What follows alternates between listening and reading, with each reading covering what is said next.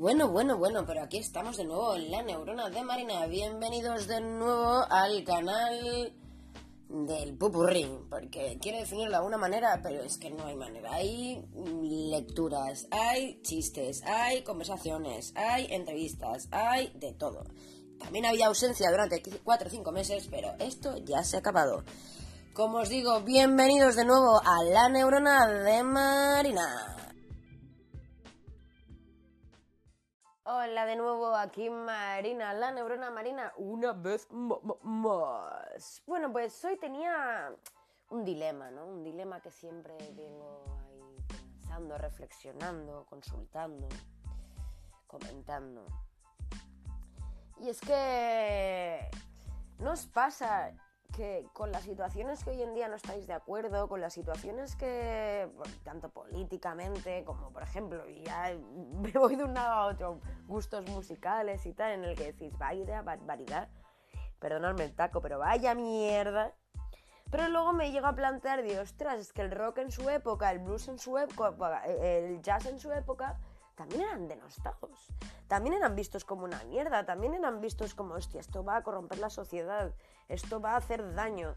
Y, al final ha sido una aportación cultural que ha abierto muchas mentes, ha abierto la vereda para muchas discusiones que han sido necesarias para seguir avanzando como sociedad, etc. Pero también eran denostadas. Y siempre me pregunto si yo ahora mismo, en el presente, en la actualidad, soy de esas personas que denostan algo que puede abrir vereda en el futuro, que puede servir de reflexión, que puede ser bueno, o sea, puede ser una aportación cultural más que, no sé. Y siempre tengo esa reflexión y, es por eso que, intento ser crítica con mis propios pensamientos, ya no solo con los demás, sino también con los míos propios, porque yo creo que es el primer paso para llegar a ser libre pensador, que es criticarse a sí mismo. O sea, no criticarse, sino ponerse en duda, en plan, a ver, estoy pensando esto, pero ¿por qué lo pienso? ¿Realmente nace de mi interior? ¿Realmente lo estoy denostando porque es algo personal? ¿Porque creo que no aporta? ¿Porque sí aporta? Entonces siempre tengo esa dicotomía, esa, esa eh, duda, ese dilema, que me dice si realmente soy de esas personas que en ese momento... Yo me pregunto si los 40-50 sería de los que denostaran el rock, porque yo amo el rock ahora mismo, amo el blues, amo el jazz, y, siempre me digo, ¿y si yo estoy actuando como esas personas en ese momento?